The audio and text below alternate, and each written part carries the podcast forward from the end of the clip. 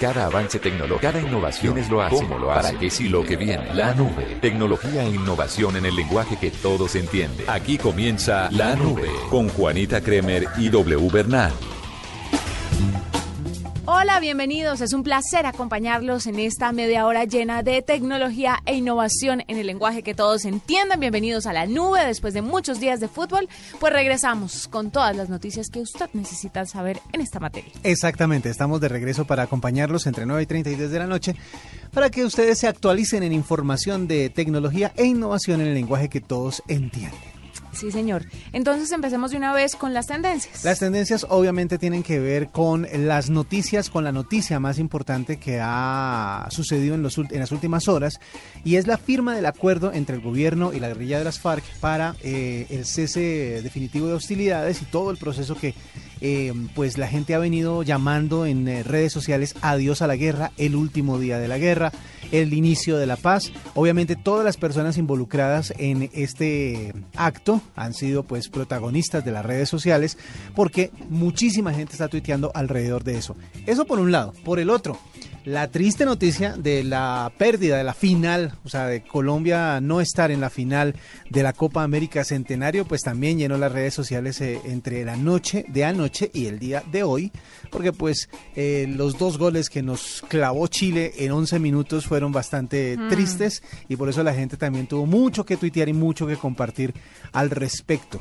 Esas las tendencias pues más eh, grandes en nuestro país en cuanto a Twitter se refiere. Pero lo bonito y lo importante de esto es que si apoyamos a la selección en los buenos momentos y en los triunfos, pues no le demos tanto palo cuando pierde. si jugaron bien, si jugaron mal, sí, es un juego. Entendamos que es un juego y no hay por qué rasgarnos las vestiduras. Esto no va a cambiar el rumbo de nuestra historia eh, ni personal ni social. Entonces, pues es chévere y es, y es bonito y el fútbol nos une. Exactamente. Pero no nos puede desunir.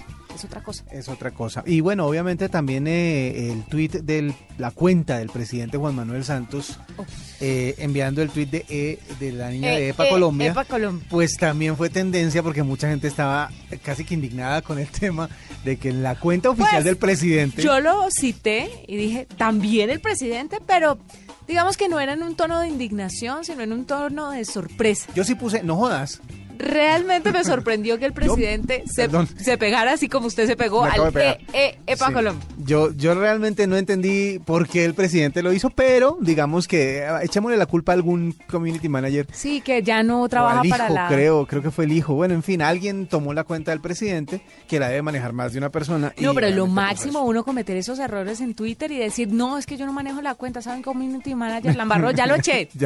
sí, ya no trabaja para nosotros. Le cambia el nombre y todo. Mi hijo tuiteó. Voy a empezar a decir, ay, Joaquín tuiteó. Así tenga 10 meses.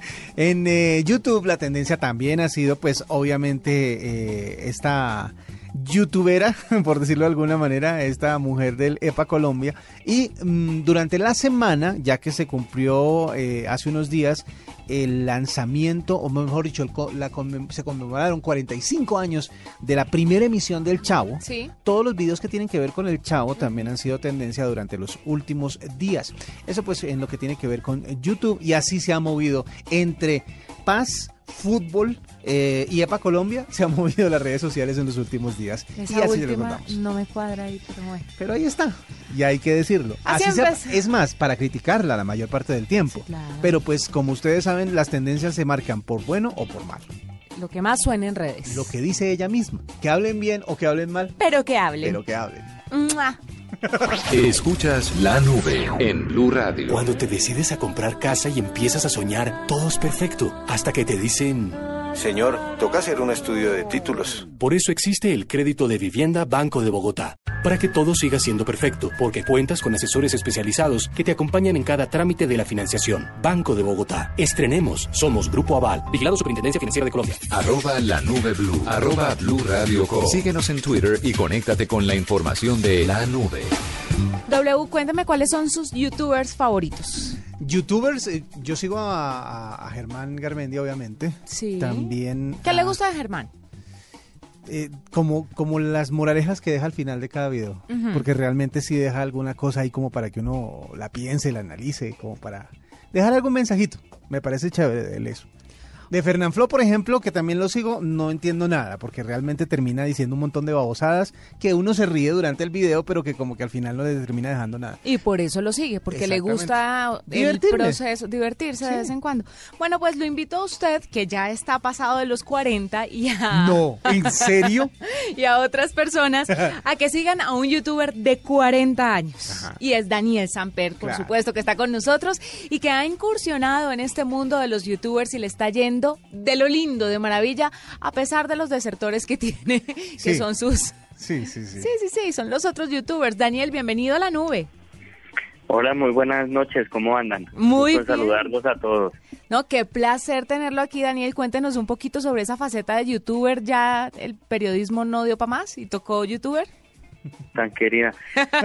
sí, no, no, esto realmente empezó a raíz del colapso de la Feria del Libro por culpa de la venida de Germán Garmendia, el youtuber chileno eh, famoso, que realmente colapsó la Feria del Libro y detrás de él pues fueron muchos otros youtubers agotando libros y haciendo todo lo que los escritores tradicionales eh, pues eh, jamás hemos logrado hacer, ¿no?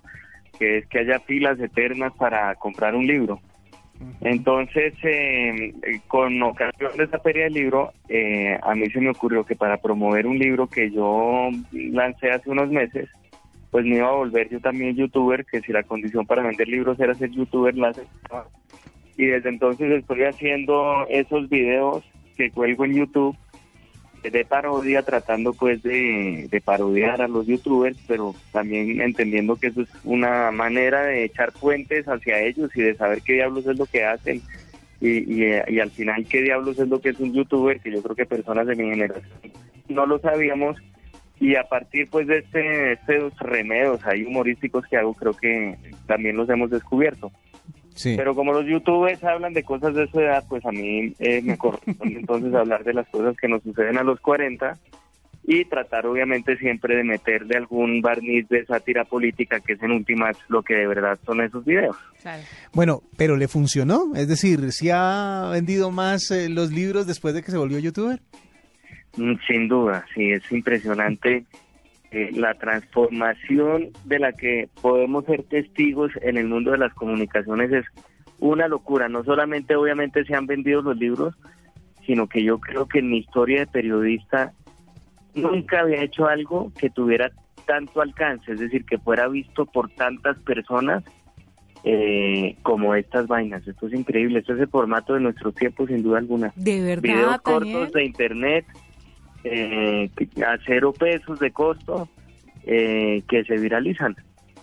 Bueno, porque cuando usted empezó con los videos, todos pensamos, nos reímos muchísimo con el primer, con el primer video, por supuesto, pero no pensamos que fuera a seguirla. Y resulta que ya tiene la rutina de un youtuber y cada tanto manda sus videos y le, y le va muy bien. Tiene muchos, muchos seguidores. Ya está empezando a lucrarse, aparte de vender libros por esto. Todavía no. no? Carajo, no, ojalá, ojalá. Pero, pero no, yo ahí en ese primer video contaba que iba a ser una serie de las vicisitudes que nos suceden a los 40, el primer examen de próstata, lo difícil que es hacer dieta, cosas de ese estilo. Y ya iba mirando. Y entonces me ha servido también como un ejercicio periodístico de viva usted mismo, pues, para poder descubrir cómo es ese mundo. Hasta ahora no le he sacado plata, pero pues bueno, hay que ir descubriendo cómo funciona eso y cómo se le saca plata, porque sin duda las marcas ya se fueron a esos formatos novedosos de las redes sociales. Emigraron de los formatos tradicionales o están terminando de hacerlo por lo menos. Bueno, pero entonces parte de la exploración incluye, bueno, un periodista en estos tiempos eh, fascinantes en los cuales nunca ha sido tan barato ni tan fácil mandar un mensaje que le llegue a tanta gente. Eh, en últimas, ¿cómo podría terminar viviendo? Por ejemplo, ¿de dónde, dónde saca la plata? ¿Cómo se comercializa eso sin que el periodista mismo se vuelva un payaso y tenga que salir pues con un, una gorra con, con, el, con eh, la marca, ¿no? Con un logotipo.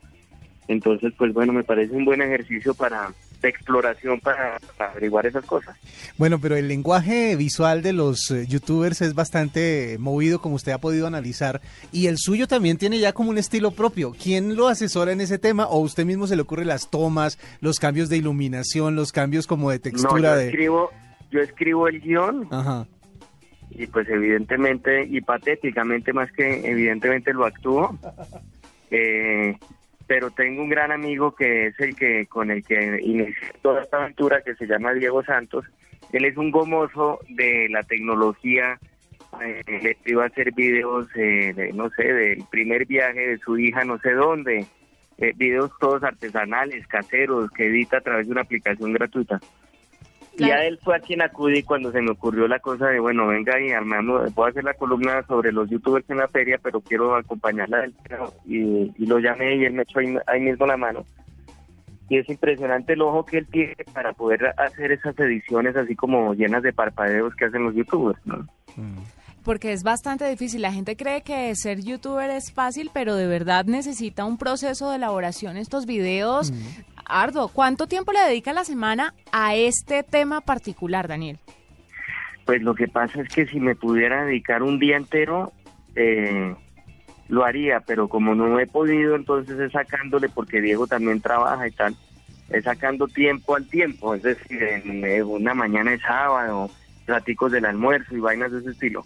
Por ahora son quincenales, bueno, seguirán siendo quincenales, mejor dicho, son quincenales, salen cada 15 días y el próximo debe estar por aparecer hoy o, mañana, según se termine la, edición. Venga, yo le quiero preguntar una cosa. En los ataques que le han hecho a usted los otros youtubers, muchos han tocado el tema de sus hijas y le han hablado específicamente de que ellas pueden ser seguidoras de los youtubers. ¿Qué le dicen de tener un papá youtuber a los 40? ¿Están orgullosas o le dicen qué pues oso? yo tengo, hay una que sí, que se divierte, las amigas se aprendieron los videos etcétera. Y hay otra que se muere del oso, pues me parece el oso mayor.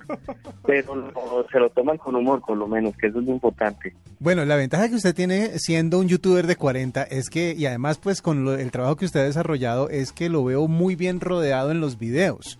En el último estuvo con Vicky Dávila, con el alcalde Peñalosa. O sea, con un, peluche de elefante, eso a mí me mató.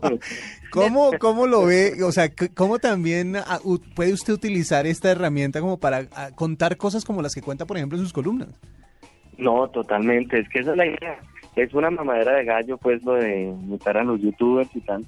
Pero sin duda lo que yo pretendo es que esto se vuelva un formato más para hacer sátira política. A mí me gusta hacer sátira política. Hago sátira política en la columna de semana, en una conferencia que, que a veces doy y ahora también en este nuevo canal, pero sin duda, digamos que detrás de ese disfraz de sátira, eh, perdón, de parodia a los youtubers, pues si quiero hacer periodismo, poder entrevistar políticos, poder hacer pequeñas crónicas dentro de uno de esos videos, eh, etcétera.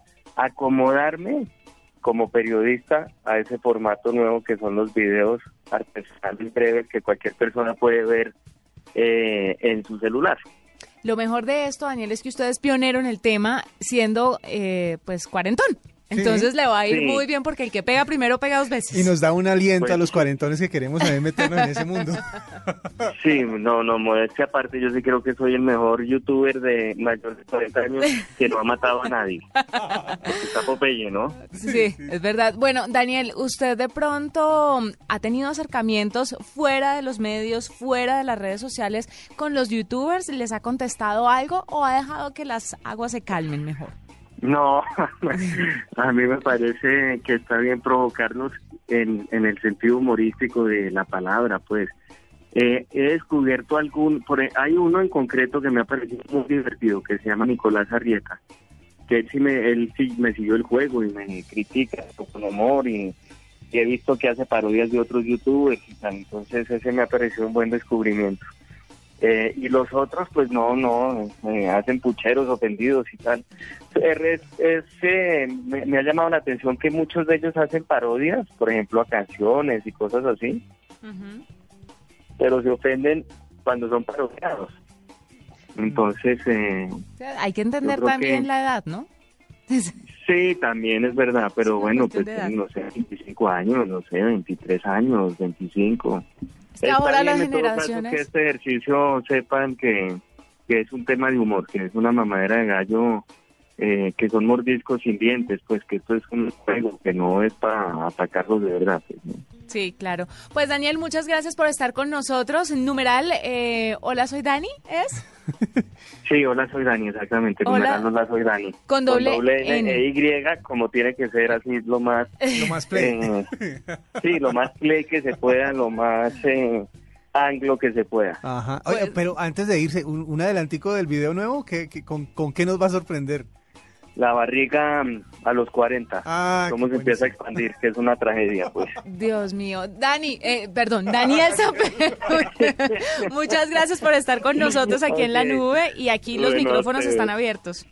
A ustedes gracias, un abrazo, siempre los oigo, un abrazo. Un abrazo, lo máximo, ¿no? Buenísimo. Numeral, hola, soy Dani. Sí, yo ya soy otro de los 70 mil, más de 70 mil suscriptores que tienen el Soy canal, un youtuber de fiel 40. seguidora, es lo Total, máximo. total. Obviamente para las generaciones más grandes es muy chévere tener esta alternativa y para los que de pronto no entienden a los youtubers jóvenes, entienden a los youtubers jóvenes diferentes. Exacto. Como Dani. Los jóvenes más adultos. Esta es la nube de Blue Radio. Cuando te decides a cambiar de casa por una más grande, todo es perfecto. Hasta que te dicen... Pero toca hacer el avalúo del inmueble. Por eso existe el crédito de vivienda Banco de Bogotá, para que todo siga siendo perfecto, porque cuentas con asesores especializados que te acompañan en cada trámite de la financiación. Banco de Bogotá. Estrenemos. Somos Grupo Aval, vigilado Superintendencia Financiera de Colombia. Arroba la nube blue. Arroba blue radio com. Síguenos en Twitter y conéctate con la información de la nube. W, hay varias cositas que contar. ¿Ah, sí? Una de esas es que Netflix está haciéndole un llamado a todos sus usuarios para cambiar sus contraseñas por tema de prevención. Y es que resulta que una compañía grande de Internet, que no aclaran en la noticia cuál fue, eh, tuvo un problema de seguridad y por eso Netflix está haciéndole un llamado a todos sus usuarios para que cambien las contraseñas. No sé si a usted ya le salió, pero a mí ya me salió un aviso. No, Sí. no ha salido, pero pues, voy a hacerlo antes de que llegue, entonces la... Exactamente, llega el correo electrónico, pero a mí me pasó cuando entré a ver un documental que me estaba viendo, me llegó una notificación diciendo que por favor cambiara la contraseña y explican en el comunicado que otra empresa tuvo otro problema y que por prevención pues era mejor hacer este cambio. Entonces, no se preocupen si ven eso, no es que su cuenta eh, esté hackeada, pero sí vale la pena eh, prevenir que tener que lamentar. Vea, por otro lado le cuento que eh, el WhatsApp, la, obviamente la, la más popular eh, eh, red de mensajería de móviles, está por recibir varias actualizaciones que al parecer van a corregir un montón de problemas que se han presentado desde la anterior, más que nada para los usuarios de iOS. Los eh, eh, usuarios del sistema operativo de Apple han reportado muchísimas fallas en la más reciente actualización de WhatsApp y están diciendo que va a empezar a ser mucho más funcional. El sitio alemán Meisterkoft dice que eh, esta, mejor dicho, este sitio se ha encargado de filtrar mucha información de, sobre todo de esta red de WhatsApp, y dice que va, va a haber como una, un salto cuántico, por decirlo de alguna manera, en la manera en que se codifican los mensajes dentro de la aplicación. Eh, y la cercanía con iOS tiene que ver con la manera en que se integre a todo lo exclusivo que tiene Apple. WhatsApp va a querer estar más cerca de Apple, entre otras porque puede ser la manera más rápida de popularizar Apple Music, que usted sabe que es el servicio de música de Apple, que ha ido ahí como medio quedado. ¿Usted no cree que Apple se está abriendo últimamente un poquito más? Lo que pasa es que sabe que el mundo es Android. Sí, o sea, eh, digamos que sí es muy chévere tener todos los artefactos y todos los aparatos de Apple, Sí, pero si siguen en esa línea, la Claro. empresa no es que vaya a durar mucho. Lo la que pasa es que tienen que buscar más usuarios porque sí se vuelve uno muy exclusivo cuando está usando eh, los aparatos de Apple, las terminales de Apple, porque tienen un montón de ventajas muy buenas, empezando por la seguridad. Pero el mundo es Android, entonces hay que tener como un puente entre los dos sistemas operativos para poder acercarse más a la gente. Y yo creo que Apple está tratando de hacer eso, eh, empezando por esta red que es la más popular para poder comunicarse, que es eh, eh, WhatsApp. Entre otras cosas, le cuento algo de la marca de la manzana. En el iPad Pro, el nuevo, el de 9.7, viene una característica que quieren llevar a la mayoría de los productos de esta marca, que es el True Tone. El True Tone es una función que tiene en la pantalla eh, de, la, de los terminales de, de Apple, más exactamente del iPad Pro nuevo, en el que dos sensores le leen la luz que usted eh, tiene en el ambiente. la luz que usted con la que usted está trabajando, por ejemplo, con la que está leyendo de pronto en su casa. Y lo que está haciendo esta, estos sensores es acomodar el brillo de la pantalla para que no canse sus ojos. Esa es la funcionalidad que tiene hasta ahora el iPad Pro 9.7. Lo que quieren hacer ahora es llevárselo a todos los productos de Apple de aquí en adelante. Muy chévere. Para que pueda usted tener mucho más tiempo viendo su aparato sin que se canse. Le confirmo, MySpace, que confirmaba a principios de junio que le habían robado más de 360 Ah, sí. millones de cuentas. Y además LinkedIn, eh, LinkedIn, LinkedIn. que invalidará las contraseñas de 100 millones de usuarios por una brecha que había tenido en el año 2013. Netflix está automáticamente validando algunas contraseñas, pero con algunos usuarios no puede y por eso manda correos para que lo hagan ellos mismos. Ahí están Muy bien. algunas noticias sobre tecnología aquí en la nube.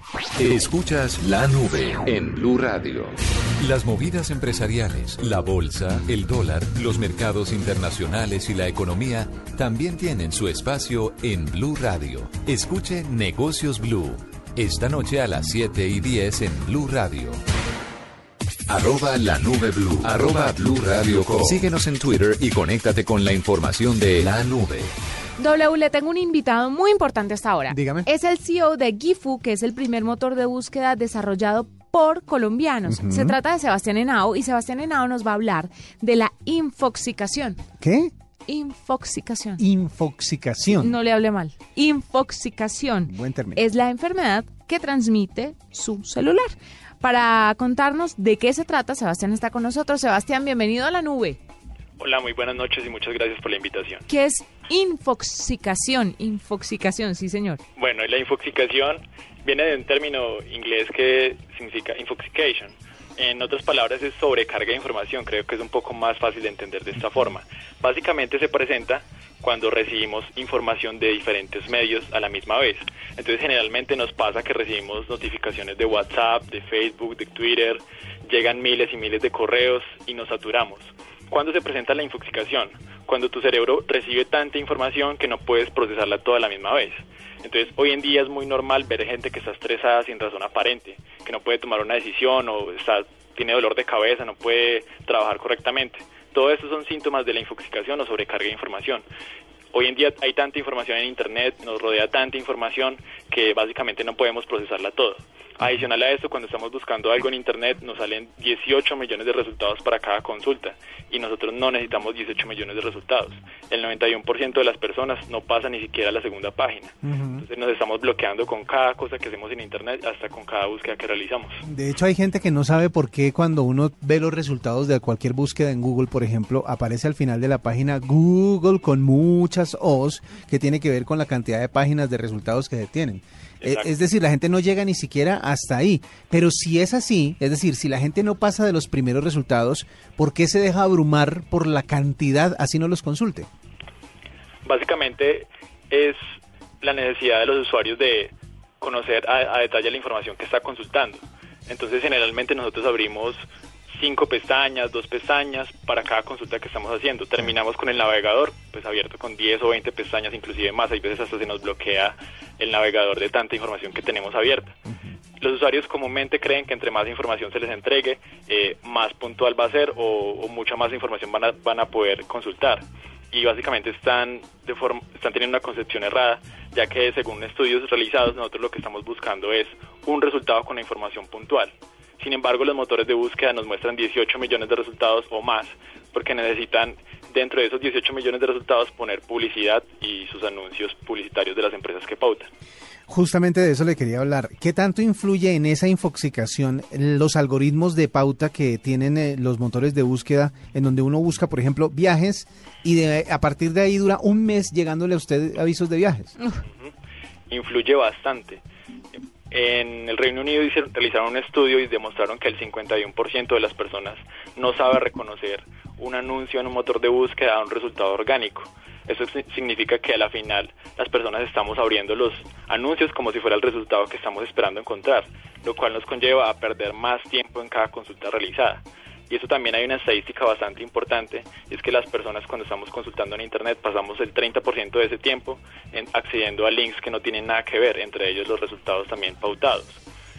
Aplicado al entorno laboral, eh, los empleados de oficina también pasan ese 30% accediendo a resultados que no tienen nada que ver y esto nada más en Estados Unidos son 12 millones de dólares anuales que se le está pagando a las personas por entrar a, resultados que no tienen nada que ver, si, me hago entender.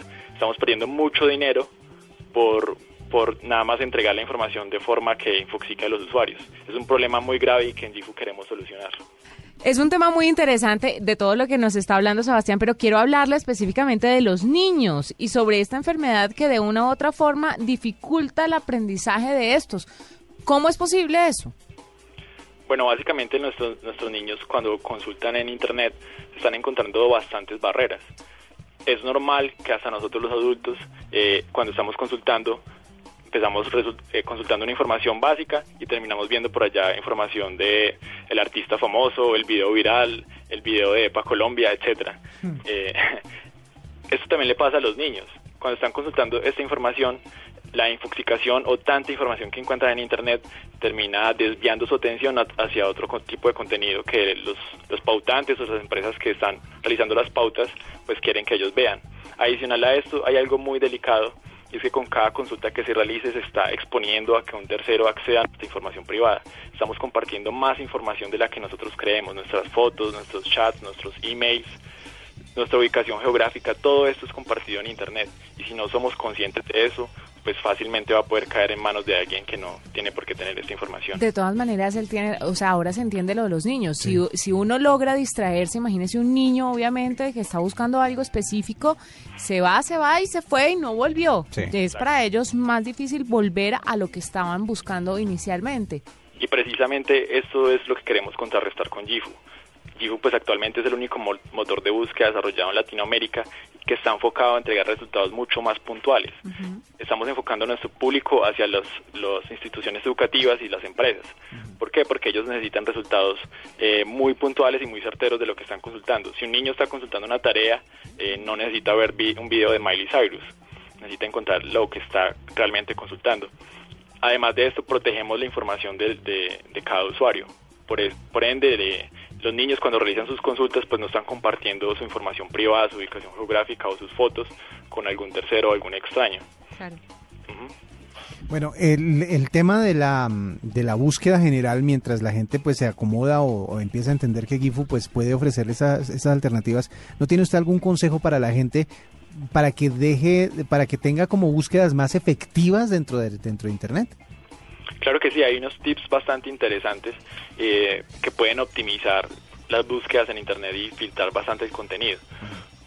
Hay una extensión que es la más instalada en, Google Chrome que se llama AdBlock. Esta extensión va a permitirles bloquear y no ver la publicidad que nos persigue muchas veces y nos cansa tanto en Internet. Entonces el primer, la primera recomendación es instalar esta extensión que tanto en los motores de búsqueda como en YouTube como en las demás páginas pues va a bloquear ese contenido publicitario que muchas veces desvía nuestra atención. También algo muy importante es realizar la búsqueda avanzada en los motores de búsqueda especificar un poco más, decir, explicarle un poco más al motor de búsqueda qué es lo que queremos encontrar. Buscar en PDFs también es una estrategia muy interesante, ya que no nos van a salir muchos anuncios buscando específicamente en PDFs. Y si se tiene la capacidad, buscar en inglés, ya que es una fuente bastante amplia de conocimiento que muchas veces en español es más difícil encontrar. Bueno, fantástico. Pues es Sebastián Henao, es el CEO de Gifu, que es el primer motor de búsqueda desarrollado por colombianos para que ustedes puedan evitar de una u otra forma esta infoxicación, que es una enfermedad que de verdad está afectando a las personas. Muchas gracias, Sebastián, por estar con nosotros en la nube. Muchas gracias a ustedes y la invitación es para que cada uno pues acceda y le dé la oportunidad a ese motor, de búsqueda que va a aliviarlos, a curarlos de la infoxicación. Accedan a través de www.gyffu.com, gifu.com. Somos actualmente la alternativa más segura e inteligente para las búsquedas web de las empresas y las universidades pues que de una vez apoyen al emprendimiento colombiano. Básicamente estamos queriendo revolucionar las búsquedas web en el mundo y necesitamos de ustedes para lograrlo. Muchas gracias. Nos vamos, fue un placer acompañarlos en esta noche de jueves con toda la tecnología e innovación en el lenguaje que todos entienden. Pero regresaremos mañana a las 9.30 de la noche y de aquí en adelante porque ya la Copa América termina el domingo y volveremos a nuestro horario habitual todos los días. Y Eurocopa no. Eurocopa pues es pues en la tarde. Exactamente. ¿Y los Olímpicos? Eh, en son en la tarde también y en agosto. Por ahora vamos a estar con ustedes acompañándolos siempre. ¿Qué hemos